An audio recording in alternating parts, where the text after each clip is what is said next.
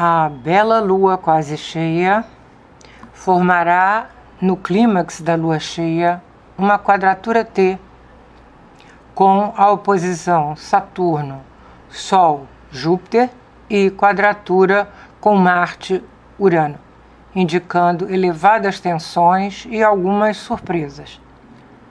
O contexto da lua cheia está atuando desde hoje, dia 26, dia em que estamos gravando, embora o confronto entre os dois luminares ocorra dia 28, às 16 horas e 17 minutos de Brasília, quando a Lua alcançar 9 graus 05 de Leão. Portanto, o Sol está em 9 graus 05 de Aquário. A força do estélio em Aquário, Saturno, Sol, Júpiter e Mercúrio, cujo humanitário princípio é de cooperação coletiva, dificulta o equilíbrio com a manifestação individual do princípio de Leão e também com a ressaltada individualidade defendida com rebeldia e agressividade pela conjunção Marte-Urano incentivada por Júpiter. Marte e Urano em Touro estão no ponto focal da quadratura T. Touro é um princípio de resistência, mas esta resistência aumenta a força da ação ou da reação, como vimos na invasão do Capitólio e possivelmente nos protestos na Rússia, dia 23, data da quadratura exata Marte-Júpiter.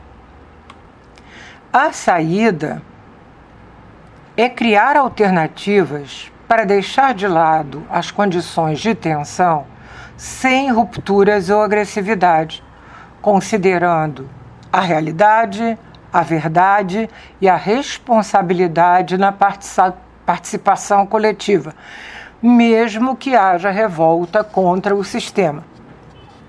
Coletivamente, como temos acompanhado, O contexto Marte-Urano e a quadratura com Júpiter, que o aumenta, promove protestos, revoltas, acidentes de todo tipo e ainda quedas bruscas nas bolsas e valor das moedas. Individualmente, a lua cheia será mais tensa e dada a surpresas para aqueles cujos mapas natais apresentarem luminares ou planetas pessoais entre os graus 4 e 14 dos signos fixos: Touro, Leão, Escorpião e Aquário. Em especial, os que estiverem recebendo um trânsito desarmônico de Urano, agora reforçado por Saturno. A presença da conjunção exata Vênus-Plutão em Capricórnio nesta lua cheia indica a importância de manter controle em situações de intensidade social ou afetiva.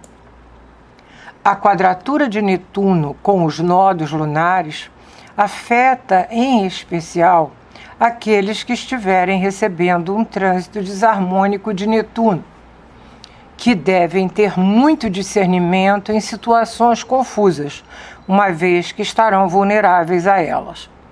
Para o Brasil, 7 de setembro de 1822, 16 horas e 8 minutos, hora média local, São Paulo, a lua cheia se localiza nas casas 6, 12. 6, saúde, empregos, 12. Calamidades públicas, asilos, hospitais e tudo que é escondido. Recordamos que os planetas em Capricórnio e Aquário, portanto, Vênus, Plutão, à exceção de Mercúrio, Saturno, Sol e Júpiter, ressaltam a casa 12 do país, porque estão transitando por ela. A conjunção Marte-Urano reforçada pela quadratura com Júpiter, está sobre o Saturno do país na casa 3. Da imprensa, transporte, educação básica, países vizinhos, promovendo instabilidade em instituições consideradas estáveis, dificuldades e mudanças repentinas na estrutura política e movimentos de revolta e oposição ao governo.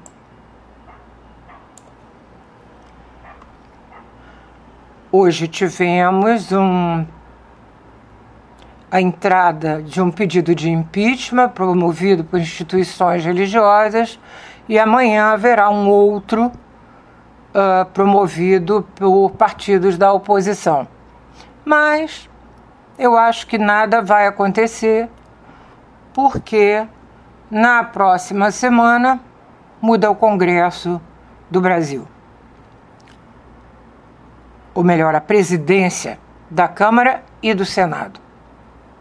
Reforçando o potencial para tensões e surpresas para o país no período de atuação da lua cheia, que são duas semanas, constatamos que o mapa da posse do presidente, 1 de janeiro de 2019, às 15h15, 15, confuso mais dois, porque ainda tínhamos horário de verão em Brasília, é ativado pela quadratura T.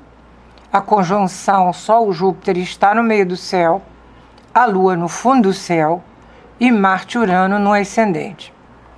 O mapa da hora da lua cheia, que a representa para o país, elaborado para Brasília, mostra a localização no eixo 28, tensionado por Marte e Urano na casa 11 indicando tensões econômicas e nas relações financeiras, fundo de reserva e ainda mortalidade na casa 8, podendo envolver o Congresso na casa 2, ou perdão, na casa 11.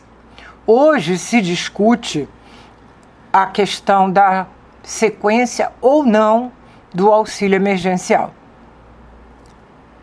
Com todo esse contexto, os primeiros dias de fevereiro, também, como foi janeiro esperado, não devem ser nada fáceis. Além do mais, Saturno se aproxima cada vez mais da primeira quadratura com Urano, que estará exata dia 17.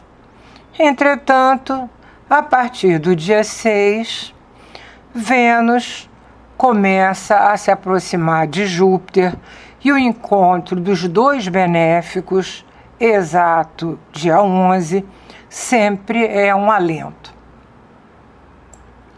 Acreditando que os insumos para vacinas vão chegar, vamos em frente, criando alternativas para tensões e surpresas e assim ultrapassando-as. Obrigada e até a próxima.